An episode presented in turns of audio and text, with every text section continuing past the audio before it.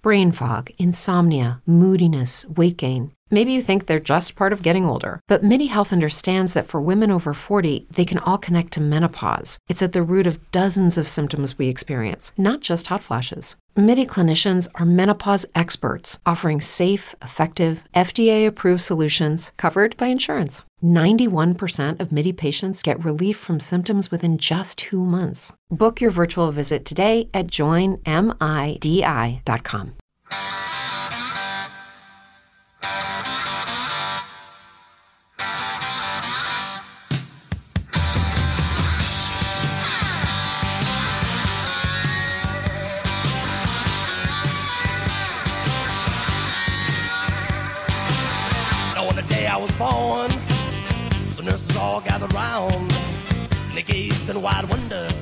Bienvenidos a un nuevo programa de Cinéfilo Serial con todas las novedades y estrenos del mundo del cine y las series de televisión. Como todos los jueves los vamos a estar acompañando acá con Matías Pani, quien les habla Samantha Schuster hasta las 6 de la tarde. ¿Cómo estás, Pani? ¿Qué haces a mí? Todo bien. Y bueno, no está Axel como podrán escuchar. Ya lo estamos extrañando. Lo estamos extrañando, está rindiendo, así que esperamos que le vaya muy bien. Por supuesto. y lo vamos a estar esperando para el próximo programa. Si quieren comunicarse con nosotros pueden hacerlo a través de nuestra página de Facebook, Cinefilo Serial, o de Twitter, arroba Cinefilo Serial. Y en el programa de hoy vamos a estar repasando, como siempre, los estrenos de cine de la semana, que nuevamente tenemos películas para todos los gustos. Exactamente. Tenemos eh, películas que mm, nos han dado de qué hablar. Sí, Tenemos películas nacionales. Internacionales. Así que atentis. Sí, ahora vamos a estar analizando todo. Y además vamos a estar estrenando dos nuevas secciones. Por un lado, en cuanto a las series, vamos a estar hablando sobre series basadas en hechos reales. En este caso vamos a estar hablando sobre Orange is the New Black. Sí, que ya algunos eh, oyentes nos estuvieron Amenazando un poquito, amenazando, ¿no? amedrentando un Sí, poquito sí. porque parece que hay muchos fans de Sí, no serie. se preocupen que igual vamos a estar hablando bien porque es una buena serie. Totalmente. Y en cuanto a cine, vamos a tener también el podio cinéfilo de la semana, donde Pani nos va a estar recomendando una película que todo cinéfilo tiene que ver. Exacto, la idea es ir eh, analizando programa a programa aquellas películas que si uno se considera cinéfilo, igual es una palabra un poquito polémica, pero esas películas que nos han ido marcando a, a través de las décadas, esas películas que son como el huevo de oro de cada director y de, y de cada década, así que las vamos a las vamos a ver acá en Cinefilo Serial. Buenísimo.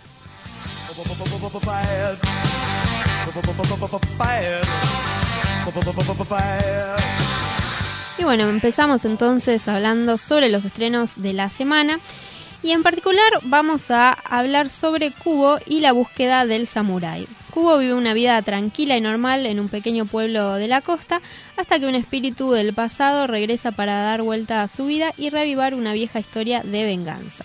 Esta es una película animada. Sí, ¿no? sí, sí. Es, según tengo entendido, es la primera obra a cargo de esta persona. Creo que es, ¿cómo, cómo se llama? Travis Knight. Sí, me parece que él estuvo a cargo de, mm, del departamento de dirección de Coraline, de Sí. Paranorman, eh, bueno, todas películas así animadas, pero en la dirección creo que es... eh, La primera. Sí, Sí, es una historia muy interesante. El tráiler estaba muy bueno también. ajá. Eh, y bueno, detrás de las voces tienen también personalidades muy destacadas como Matthew McConaughey, Rooney Mara, Ralph Fiennes, Charlize Theron, entre Ya otros compré, tantos. ya Sí. compré, la, La quiero ver. verdad- Sí, la verdad que sí.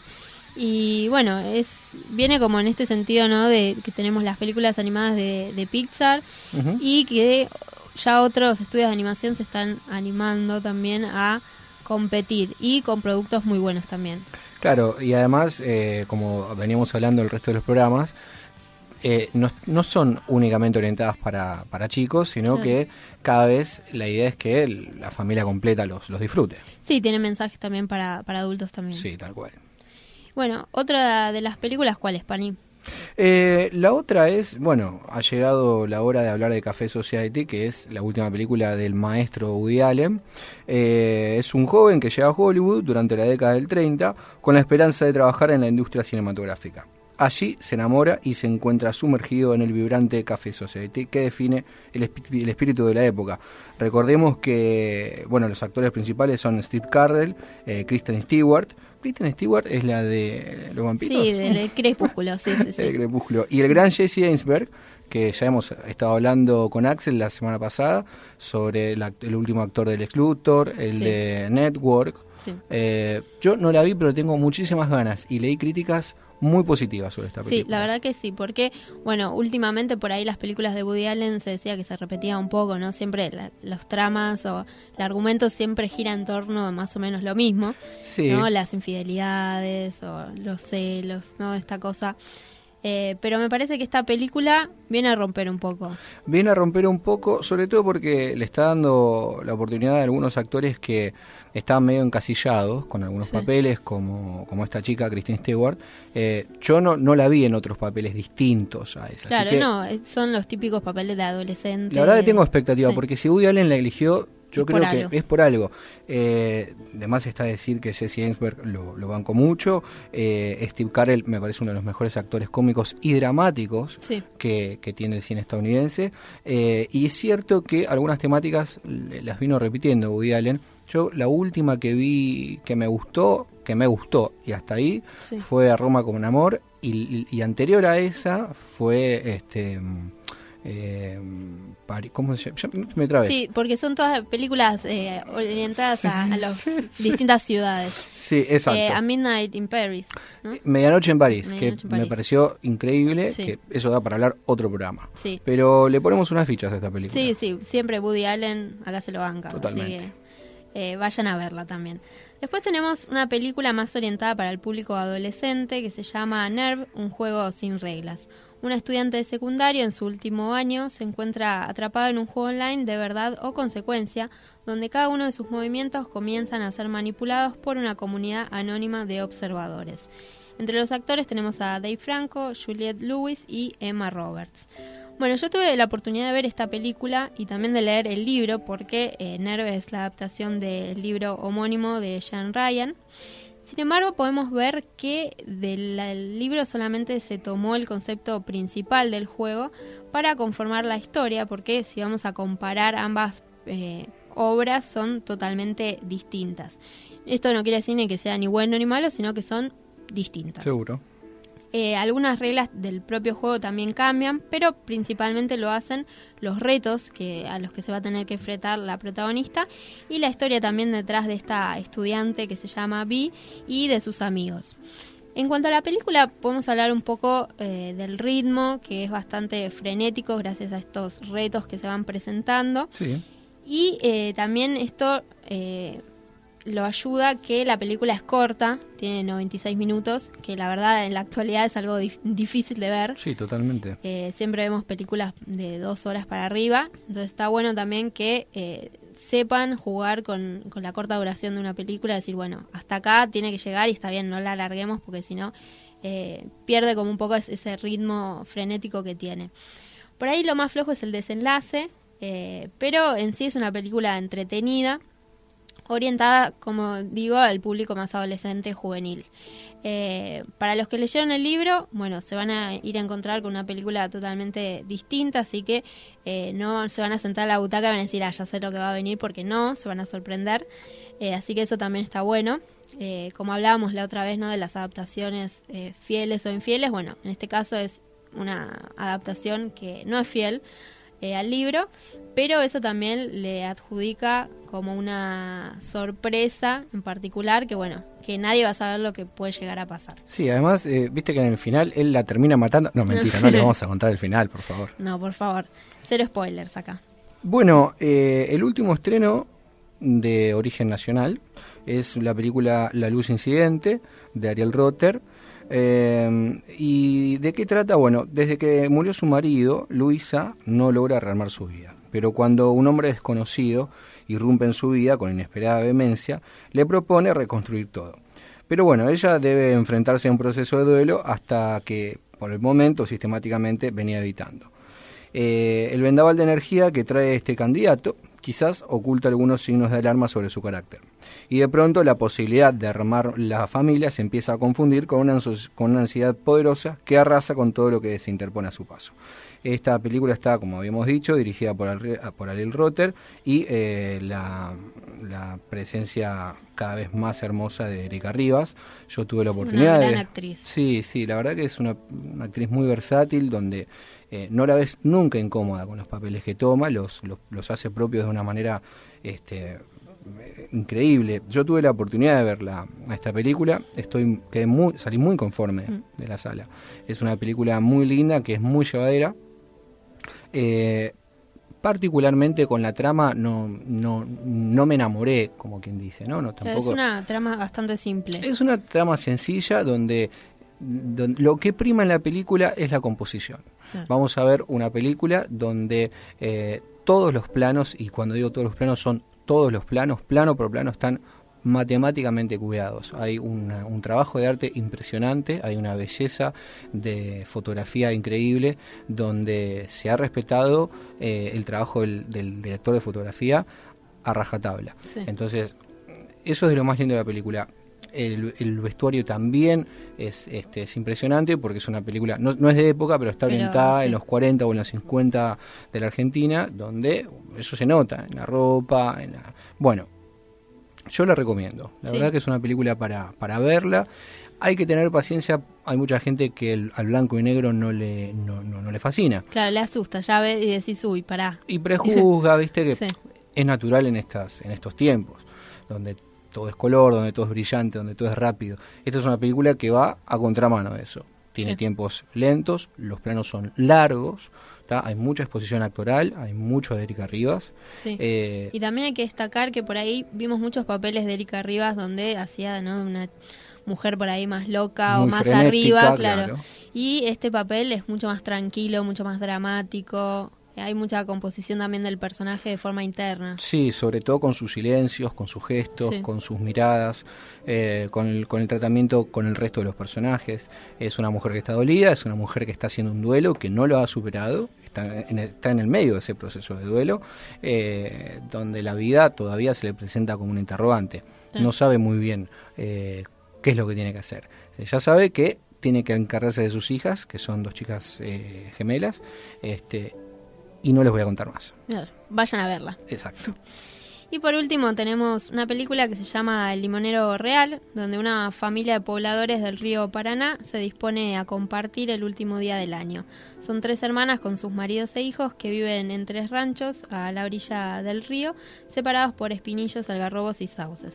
Aunque Wenceslao intenta convencerla, su mujer se niega a asistir a casa de su hermana para participar del festejo.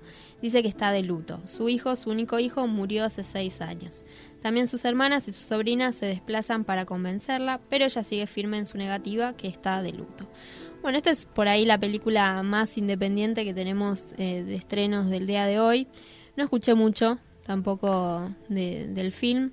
Eh, yo no he escuchado mucho, sé que está basada en, un libro de Juan José Saer, el escritor mm. argentino, eh, lo cual ya eh, te facilita por lo menos a predisponerte de manera positiva. Claro, sí, sí. es un, por lo menos es un autor que me gusta bastante. sobre la película no, no puedo aportar mucho, sé que sé que la voy a ir a ver, de eso estoy seguro. Buenísimo. Y bueno, y después para cerrar un poquito también vamos a mencionar que a partir de hoy hasta el 12 de septiembre se va a estar realizando la sexta edición del Festival Internacional de Cine Latino Árabe, que se llama Latin Arab, donde también se va a dar entre medio eh, la semana del cine egipcio del 5 al 12 de, septiembre. Así que para aquellos que quieran ver un poco eh, de un cine menos tradicional, menos comercial, eh, más cultural, ¿no? Conocer un poco más acerca de, esta sociedad eh, y seguramente también de, los conflictos y las problemáticas que acarrea eh, todo el, cine árabe. Eh, pueden entrar también a la página para conocer un poco más acerca del programa completo que es www.cinefertil.org.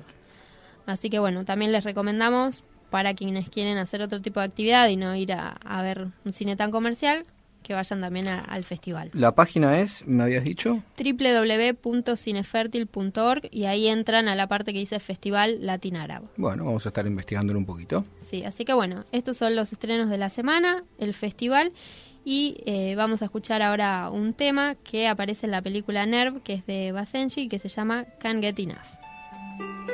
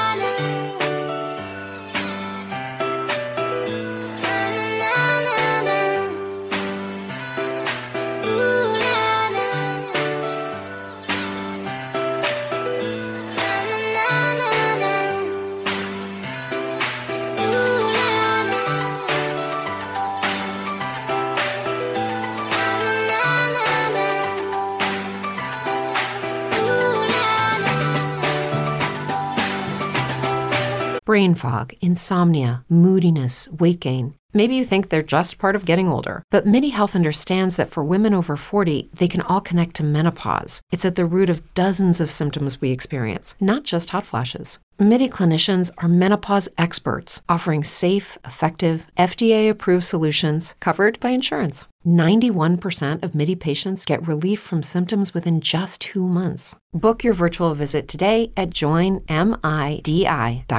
If you're a woman over 40 dealing with hot flashes, insomnia, brain fog, moodiness, or weight gain, you don't have to accept it as just another part of aging. The experts at MIDI Health know all these symptoms can be connected to the hormonal changes of menopause. And MIDI can help with safe, effective, FDA approved solutions covered by insurance. 91% of MIDI patients get relief from symptoms within just two months. Book your virtual visit today at joinmidi.com.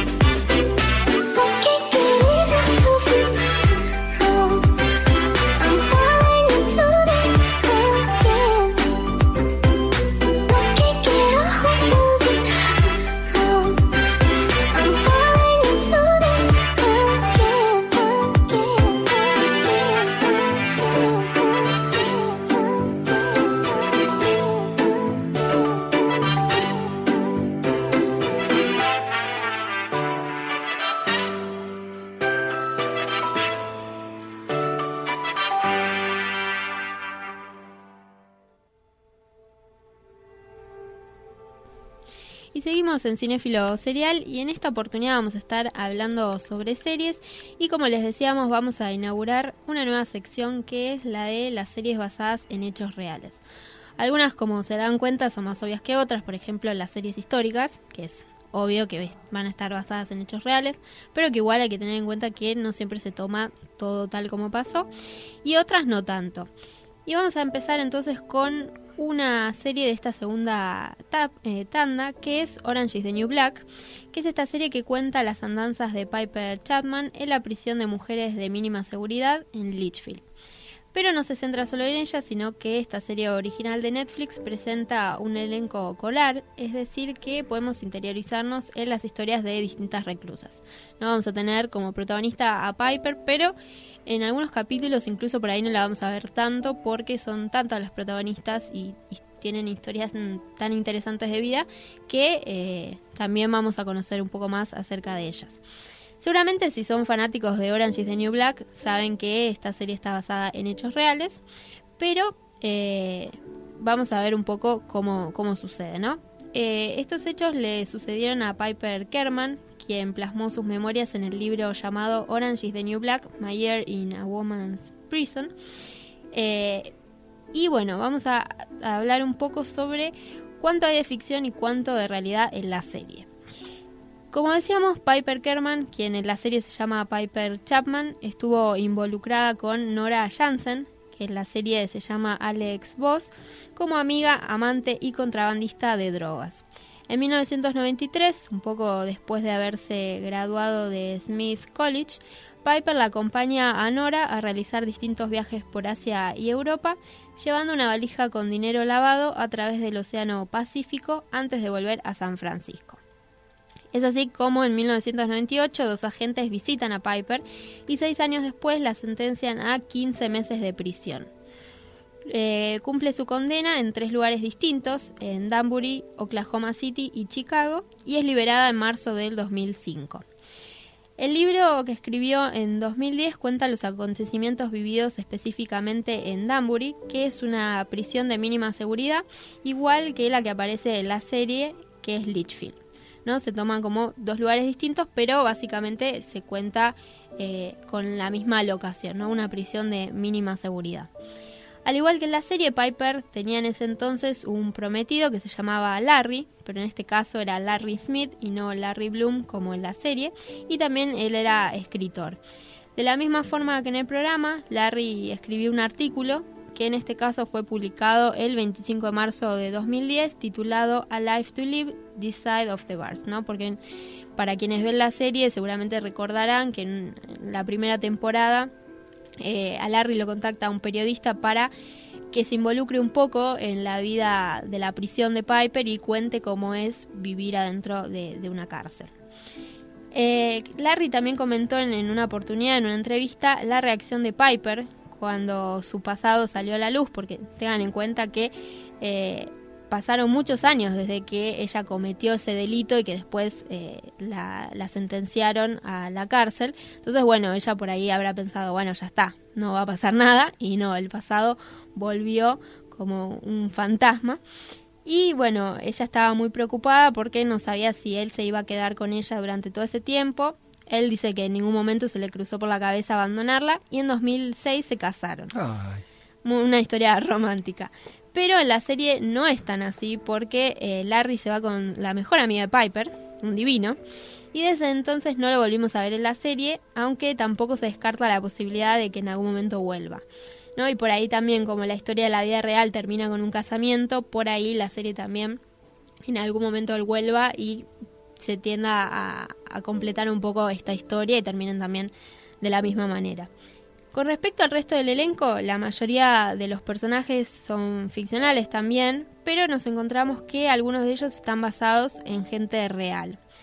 Los guionistas de la serie inventaron, por ejemplo, la historia detrás de Sofía, que recordarán que es una mujer trans que tiene un hijo y obviamente que tiene un montón de problemáticas adentro de la cárcel por ser trans. Eh, se encarga ella de, de la peluquería en las primeras temporadas, pero bueno, eh, va a tener bastantes problemáticas y conflictos con el resto de, las mujeres en la prisión, como también eh, la relación con su hijo, que no, no, no va a ser fácil, y con la madre del hijo, eh, que también, bueno, es muy interesante de ver.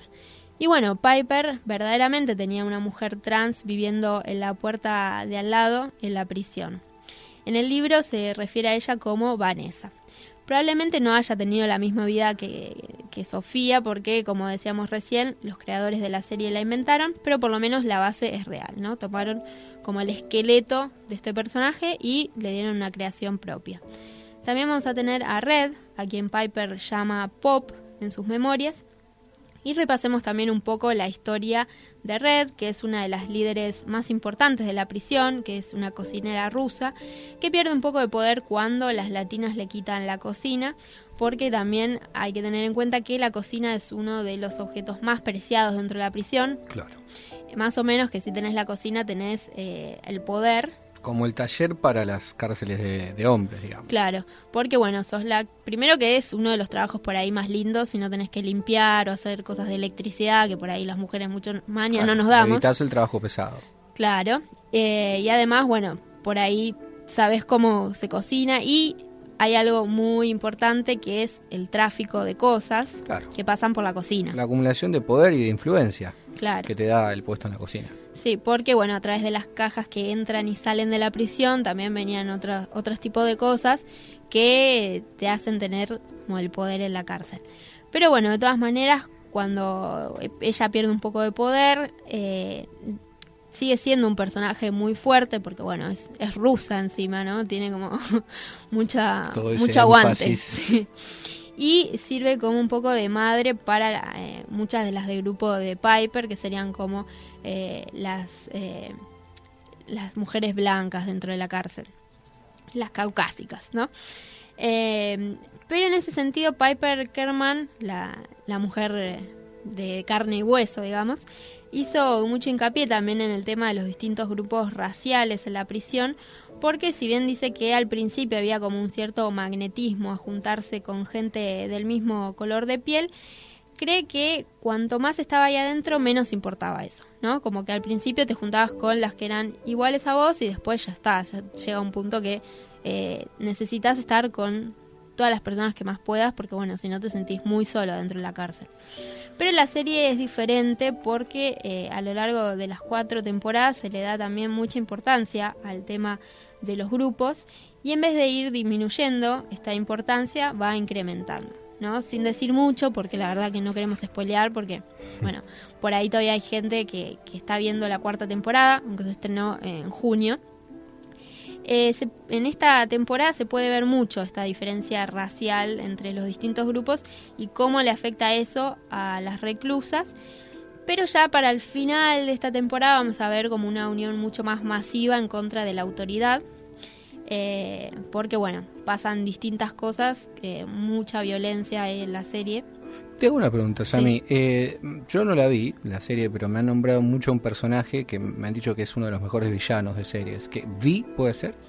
Eh, sí, no está mucho tiempo, está en la tercera temporada, Ajá. si no me equivoco. Eh, es del grupo de las afroamericanas, Ajá. eh, que sí vuelve como para romper un poco la estructura, porque es una prisionera que estuvo en, en la prisión, que fue enemiga de Red, o sea, estaban en el mismo tiempo, Vi después sale de la cárcel, que eso nosotros no lo vemos, ¿no? Porque es como que pasó antes de que empezara la serie. Y Red sigue estando en la cárcel. Entonces vuelve como un poco a desafiar la autoridad de ella. Porque bueno, generalmente las caucásicas son las que eh, son líderes en la prisión. Después está el grupo de las latinas y las afroamericanas. Entonces como que en la tercera temporada, con el liderazgo de Vi, como que eh, las afroamericanas toman más eh, poder. Mm, Tengo entendido que es una villana, digamos, con todas las letras, que no te permite empatizar con, con el personaje, que es mala, mala, digamos. Sí, es, es mala.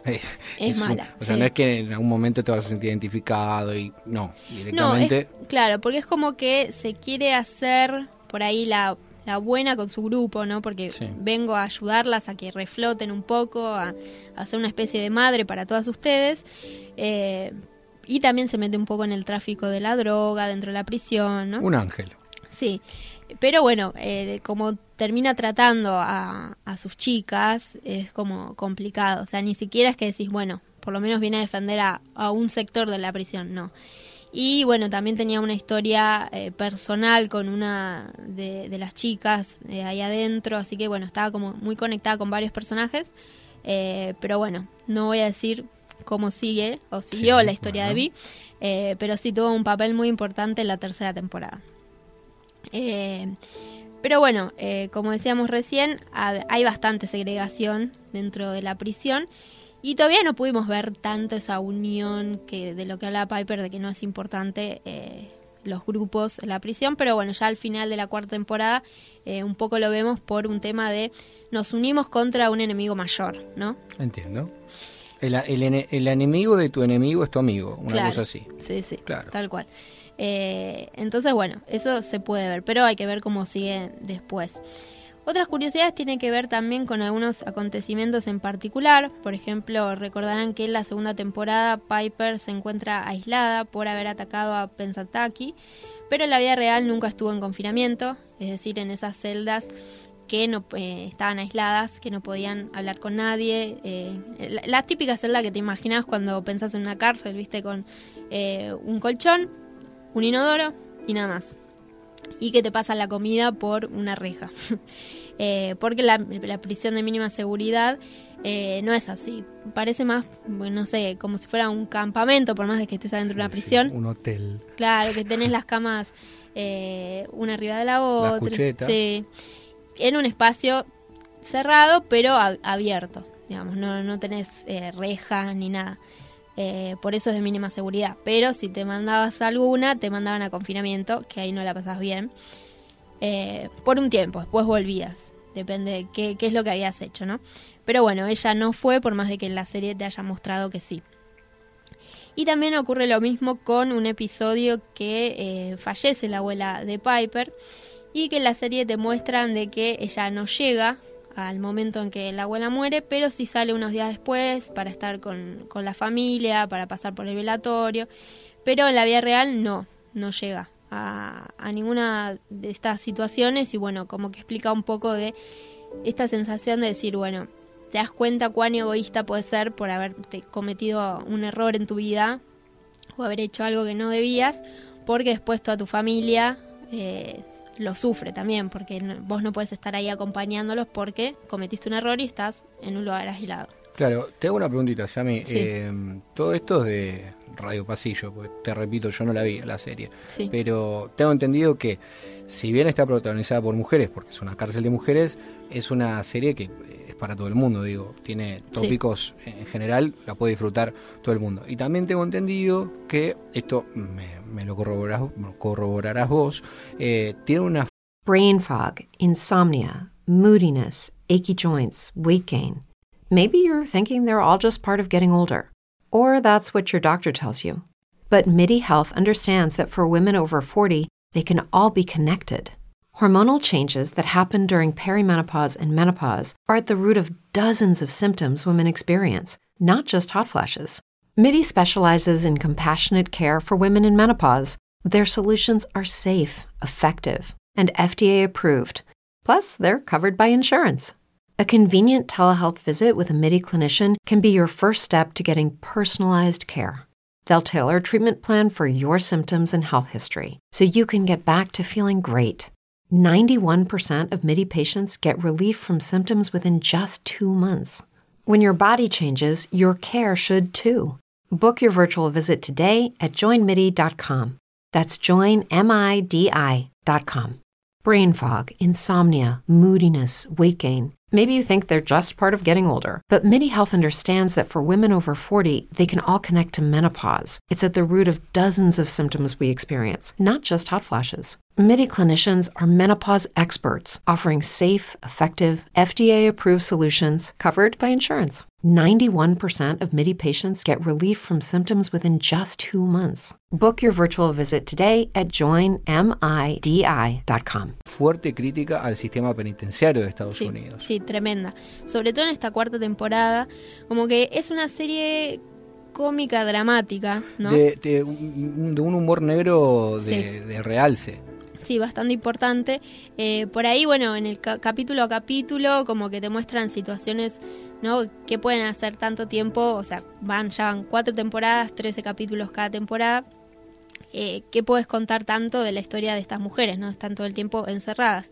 Y bueno, les van pasando cosas, hacen actividades, qué sé yo. Pero entre medio se puede ver todo este tema de eh, la violencia de las autoridades, eh, cómo tratan a estas mujeres como si no fueran personas, cómo no les importa, cómo eh, por ahí los que están más cercanos con ella, algunos policías, otros no. Eh, en esta mm, última temporada también vienen nuevos policías que vienen de otras cárceles de más seguridad, entonces tienen como otro trato. Claro. Porque como te decía, es una cárcel de mínima seguridad, entonces no pasa mucho, no son eh, mujeres que asesinaron, son por ahí que no se le encontraron droga, que eh, robaron. Te van contando también en, en toda la serie eh, un poco la historia detrás de, de la vida de estas mujeres. Entonces por ahí los que pasan ahí todo el tiempo con ellas como que un poco empatizan y dicen, bueno, pobres mujeres, ¿no? Claro. Pero vienen gente de otro lado, de cárceles de mayor seguridad, y dicen, no, acá hay que tratarlas de tal manera. Entonces en esta última temporada se puede ver mucho eso. Sí, hay que saber eh, que el- las cárceles en Estados Unidos son un negocio exclusivo de las grandes multinacionales, porque son privadas las cárceles allá. De manera que mm, hay todo un tratamiento político a través de las cárceles, ¿no? Es Como que es un negocio tan grande y tan particular que eh, lo interesante de esta serie, según he leído, repito, Sí. eh, las críticas, si bien no, la serie no tiene que ver con eso, pero las críticas están bastante dirigidas a eso, porque al no estar estatizado, al no estar regularizado, por el Estado el tema de las cárceles, eh, pasa a ser un negocio exclusivo de empresas. Claro. Eh, lo cual es muy interesante. Yo, la, mira, esto está dedicado a, a Cato, que es un fiel oyente, que, mm, que también le gusta mucho esta serie y me ha martirizado para Sí. que la vea y para que la vea y dale una oportunidad, y dale una oportunidad. No, le decía yo, pero, pero son presas en la cárcel y qué sé yo, no, pero te van... Bueno, le voy a hacer caso. Sí. sí, a mí lo que me pasó con esta serie, la empecé a ver cuando ya tenía dos temporadas, me, me la vi toda entera, rapidísima. La tercera temporada, como que me pasó un poco eso, el hecho de decir, bueno, están ya hace tanto tiempo en un mismo lugar, eh, como que ya no hay tanto para contar, pero esta última temporada cambió mucho y muy drásticamente. El drama supera muchísimo Vamos por la temporada cuatro y ya hay confirmadas tres temporadas más. a la flauta. Eh, no sé cuánto tiempo va a estar Piper encerrada en la cárcel. Por ahí hacen 15 temporadas y es una por mes, ¿viste? Eh, pero, pero sí, esta última temporada terminó también de una manera increíble que decís, bueno, quiero ya la quinta. Basta, Sammy, la quiero ver ahora. Ya ahora pone, pone Netflix y... O sea que tenemos Orange is the New Black para rato. Sí, sí, sí. Bueno. La verdad que sí. Así que bueno, no sé bien cómo seguirá con respecto a la historia real de Piper Kerman, si va a seguir, eh, si van a seguir adaptando est- estas memorias de, de ella. En un momento también en la serie se ve que Piper va a Chicago, así que por ahí también hable un poco de lo que ella pasó en otra, otra de las cárceles, que esa sí era de máxima seguridad, era un poco más complicada también con personajes más complicados, porque como te decía, por ahí acá la agarraron a una con tenencia de drogas o tráfico de drogas un poco más complejo, pero por ahí allá habían matado a alguien. ¿Qué duración tienen los capítulos, más o menos? Eh, de una hora, Una horita, como los Sí. capítulos, como la serie de Netflix. va. claro, sí, sí, sí. Bien. Una hora, 13 capítulos cada temporada.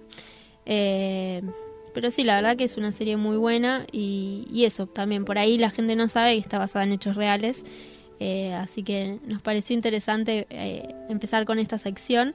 Como decíamos, vamos a tener series, no sé, como The Tudors o Los Borgia, que sabemos que están basadas porque la historia se dio así, pero que igual también hay diferencias entre lo que se puede ver en la serie y lo que ocurrió en la historia real. Pero bueno, estas eh, series más de ficción, por ahí no, no sabemos que está que le pasó a gente de verdad, ¿no? No, está buenísimo ¿no? saber estos datos porque eh, tanto para el que la viene siguiendo, para el que no la, para el que no la conoce, como es mi caso, son datos que te despiertan interés. Claro. Eh, compenetrarte con la historia desde, lo- desde sus orígenes y sobre todo saber que esto le pasó a una persona realmente. Sí. Eh, son historias cotidianas, son historias que están viviendo personas reales en este mismo momento mientras estamos hablando. Digo, no es poca cosa y está bueno saberlos. Sí. Así que bueno, esperamos que les haya interesado también a ustedes. Ahora vamos a escuchar justamente el tema de Orange is the New Black interpretado por Regina Spector que se llama You've Got Time.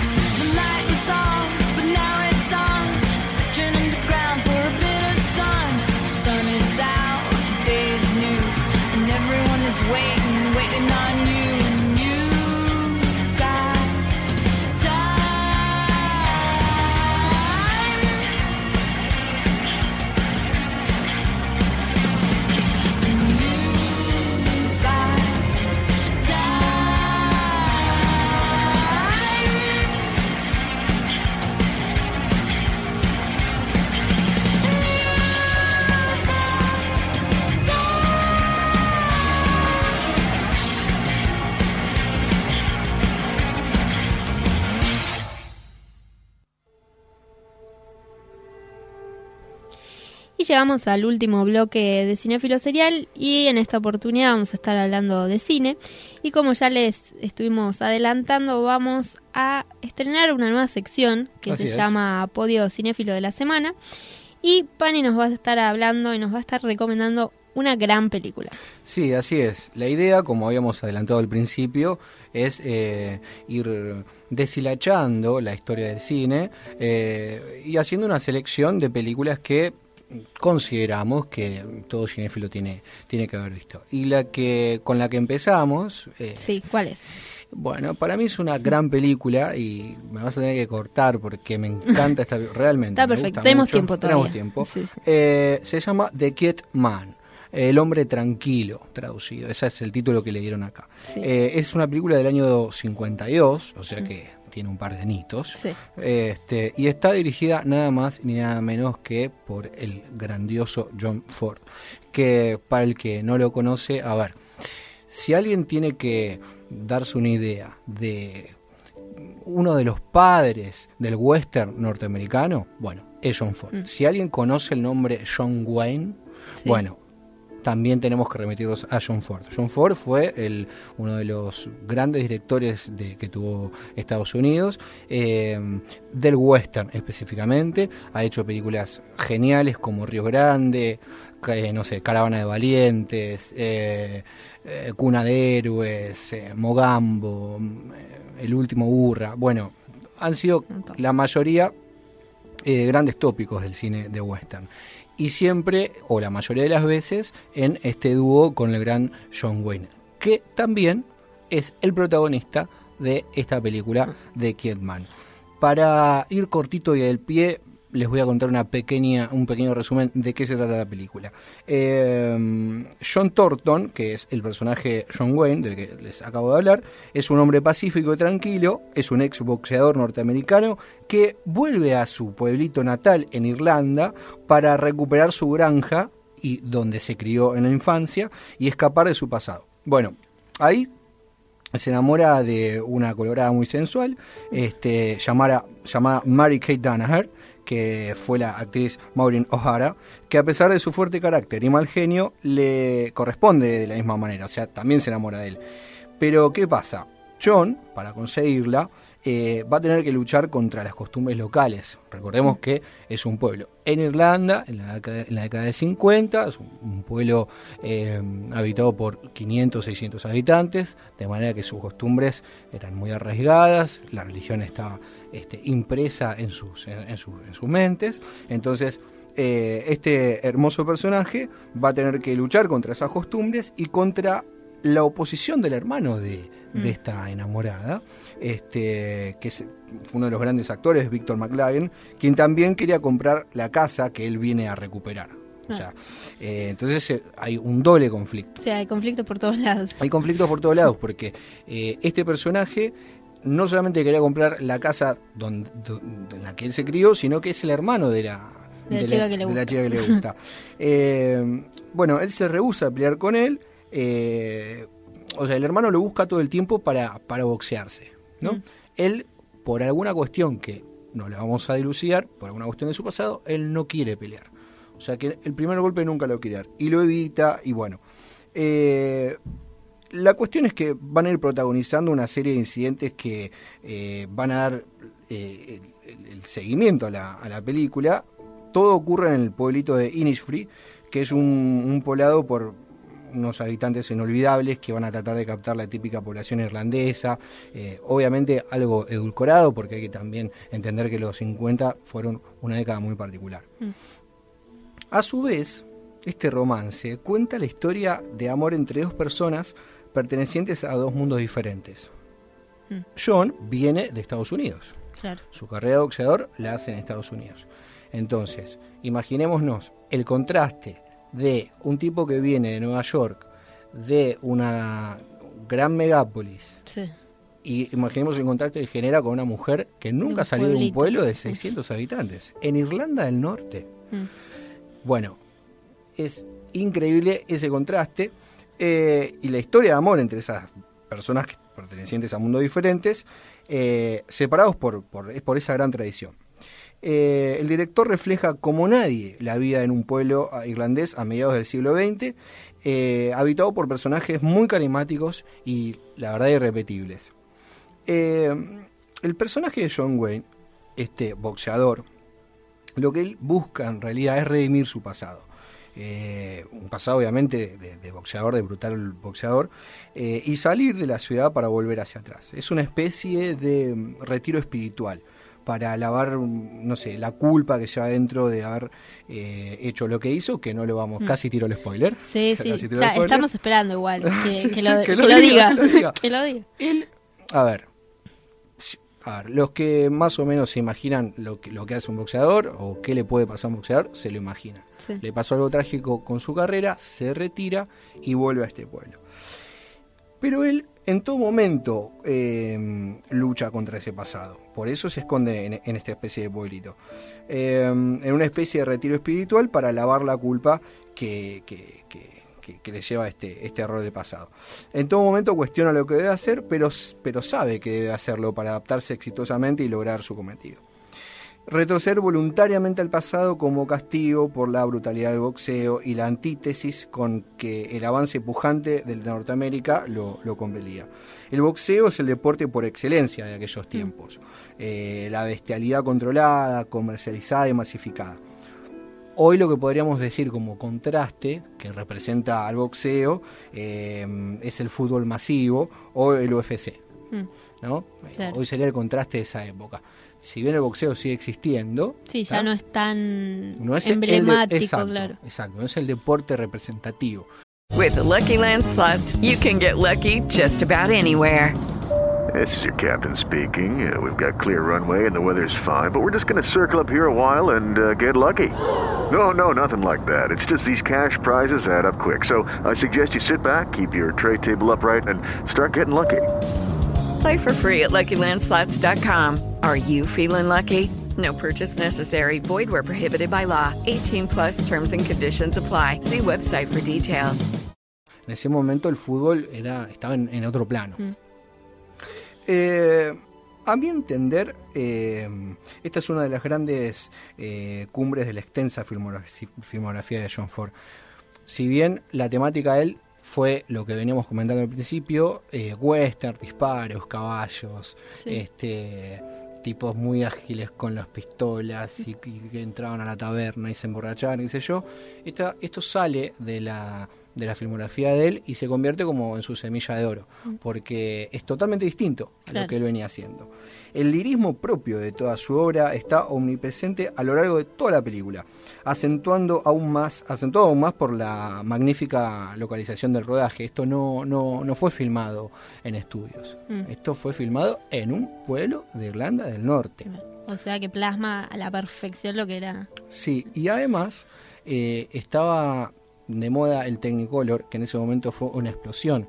Eh, para quien vio la película y para que, quien no la vio, por favor, véala. Eh, es una obra maestra en cuanto a color. Eh, también estuvo uno de los Oscars que ganó a, a la dirección y a la, mm, y a la fotografía. Eh, también hay que decir que es el cuarto Oscar de John Wayne, con cuarto y último Oscar John Wayne con esta película, a mejor dirección. Es una mezcla perfecta de comedia, drama, romance. eh, es una explosión de vitalidad, dirían algunos. Eh, para mí es como una oda a la vida y todo lo que representa. Tanto en lo positivo como en lo negativo, porque forma parte del ser humano. Eh, el amor, el valor a la amistad, pero también a los egoísmos, a las debilidades. eh, todo, todo eso que nos hace ser humanos, Claro, básicamente. El hecho de que gran parte del elenco, empezando por el propio Ford, eh, siguiendo con sus intérpretes, el propio John Wayne, Maureen O'Hara, Barry Fitzgerald, Victor McLagan, y también hasta el músico de la película, tuvieran raíces irlandesas, Ah. eh, seguramente tiene mucho que ver con la vitalidad contagiosa que desprende el film en todas y cada una de esas escenas. Claro, lo llevan en la sangre No, directamente. no, es que es increíble. Y esto parece sacado de, de un cuento de hadas. Pero vos ves la película y no puede ser, más allá de las cosas que van pasando, que si bien es una comedia dramática, está llena de vitalidad la película. Es, es luz pura, todos los planos. Porque hoy vemos, con todas las tecnologías actuales, que el color se ve bárbaro. Sí. Pero en esa época, que una película te deslumbre desde el color, no era fácil. Claro. Y vos ves esos campos, esas montañas, esos picos, esos caballos, esos, esas praderas, contrastando con los pelos colorados de, Mm. de- de la chica del pueblo, con, con la blondez del protagonista. Bueno, es realmente increíble. Parece, yo antes de verla, eh, antes, de, antes de saber de esta película, cuando la vi por primera vez y quedé alucinado, pensé que había, eh, habían tenido que hacer un tratamiento aparte, porque Mm. Parece como delineada la película. Claro. Los, lo- los planos son parecen pintados por, un- por un artista. Vos no, no entendés en algún momento. Decís, pero esto, ¿cuándo fue hecho este? Claro, ¿qué Eh, año? Inclusive los paisajes, de tan coloridos que son, de tan resplandecientes, parecen dibujos como, como si fuese Mm. una cortina detrás y... Sí. Bueno, no, son todos paisajes Naturales. naturales. Eh, bueno, por eso hablamos de la fotografía, merecedora del Oscar, y la excelente música de Víctor Young, eh, adereza con algunas canciones típicas irlandesas que son magníficas y se integran perfectamente en el conjunto de aciertos del film. La película es un conglomerado de diferentes aciertos que, sumados unos a otros, convierten el film en una de las mejores películas jamás filmadas.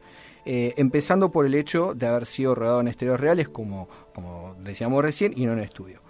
Eh, el equipo de rodaje se desplazó hasta la localidad de Innisfree para filmar toda la película. O sea que es real el pueblo. O sea, porque vos decías, ¿no? Que lo filmaron en un pueblo, pero es el pueblo este que donde es un sucede la película. Exacto, es un pueblo real. De hecho, muchos de los personajes que aparecen en la película están basados, o sea, el tipo, ahora lo vamos a contar bien, ¿no?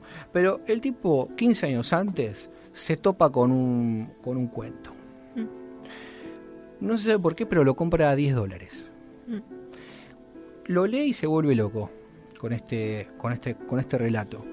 Se vuelve loco porque, como él es de- tiene este, su pasado irlandés y le, le evoca todos los cuentos que le contaban sus abuelos, se empeña en querer filmar esto.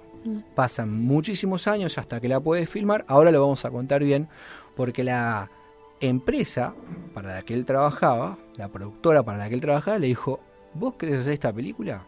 Fantástico. Pero tenés que hacer esta película. O sea, una película comercial que les asegurará taquilla, plata. Y dijeron, ah, sí, ¿querés que te haga una película? Yo te lo voy a hacer. Mm. Ahora vamos a decir cuál es, que fue una de las grandes obras maestras de John Wayne, obviamente de western, y gracias a eso pudieron hacer esta película. Pero en realidad, o sea, se puede decir que, que muchas de las películas que él filmó de western son en realidad para llegar a esta película, su gran obra maestra. Mm. Em, también está bueno decir que fue una película en su momento, en su época, muy polémica. ¿Por qué? ¿Por qué? Porque, a ver, en el pueblo el protagonista tiene gestos muy positivos con oficiales del IRA, que es el ejército republicano irlandés, que Mm. para quien no lo sabe, es un grupo paramilitar que abogan por un Estado soberano e independiente eh, del Reino Unido, conteniendo la isla entera de Irlanda, incluyendo la nación sustitutiva de Irlanda del Norte. Mm, Entonces imagínate Claro. lo que la película causó en el Reino Unido. claro, sí, no, no les gustó nada. Eh, Por lo menos eso. no, pero además un contraste muy grande, porque John Wayne, eh, perdón, John Forrest, el director, eh, bueno, y John Wayne también fueron vistos, fueron considerados, son considerados como eh, eh, re- representantes estandartes del conservadurismo norteamericano. Mm. De manera que tener un gesto sos- socialista, por así decirlo, fue como una medio como una contradicción con la visión que se tenían de ellos dos. Claro. De repente son, son gabaristas estos tipos, ¿no? ¿viste? Este, así que eso generó muchísimo ruido. Y otro de los ruidos generales que tiene la película, que en realidad se acrecientan en el día de hoy, es el tratamiento casi machista que tiene la película. Eh, est- esta visión para con las mujeres.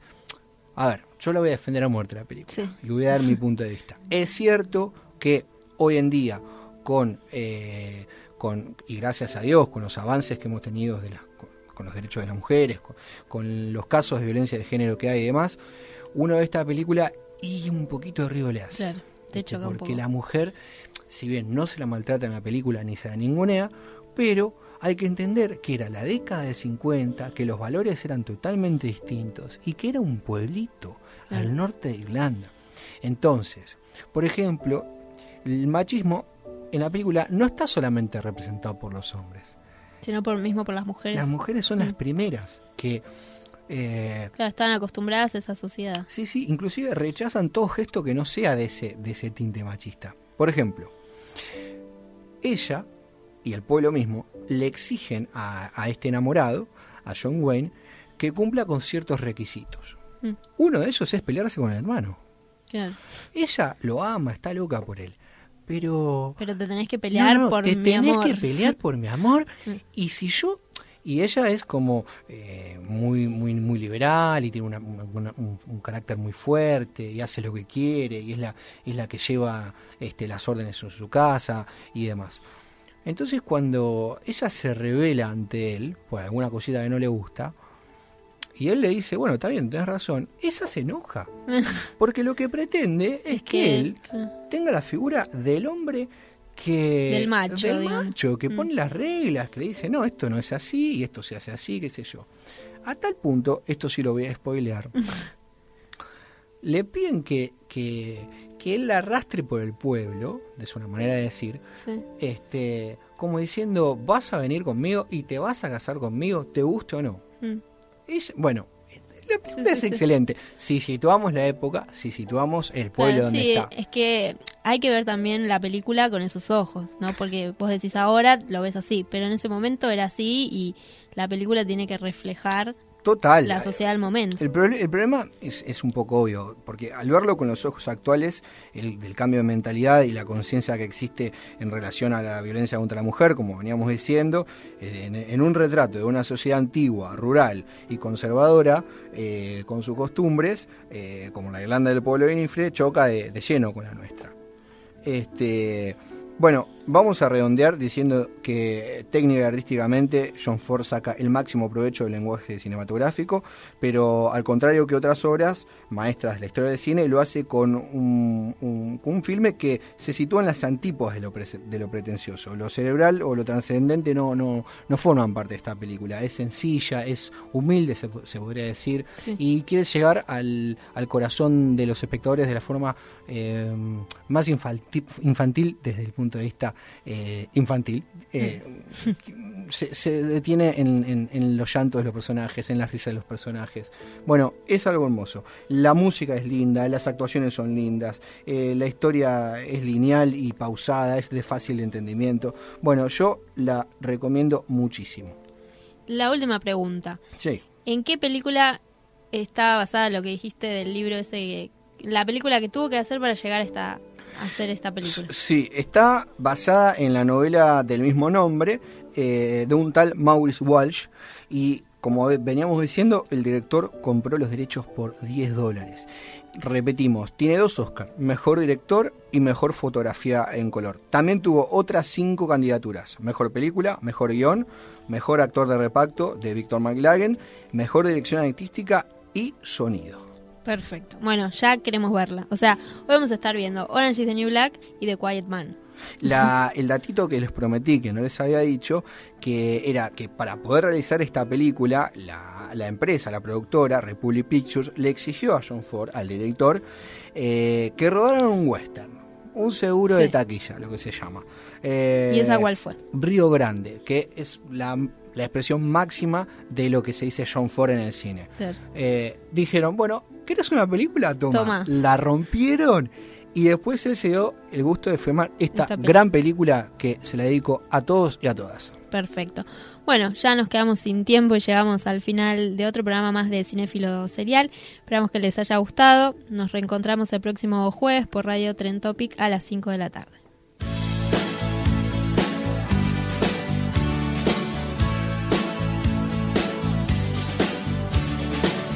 Every time I look into your loving eyes, I see love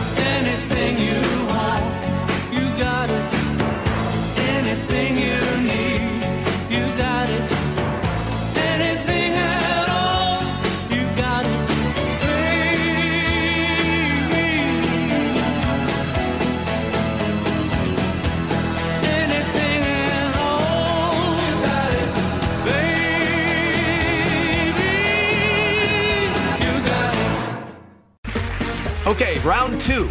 Name something that's not boring. A laundry? Ooh, a book club. Computer solitaire, huh? Ah, sorry, we were looking for Chumba Casino. That's right. ChumbaCasino.com has over 100 casino style games. Join today and play for free for your chance to redeem some serious prizes. ChumbaCasino.com. No purchase necessary. Where prohibited by law. 18 plus terms and conditions apply. See website for details.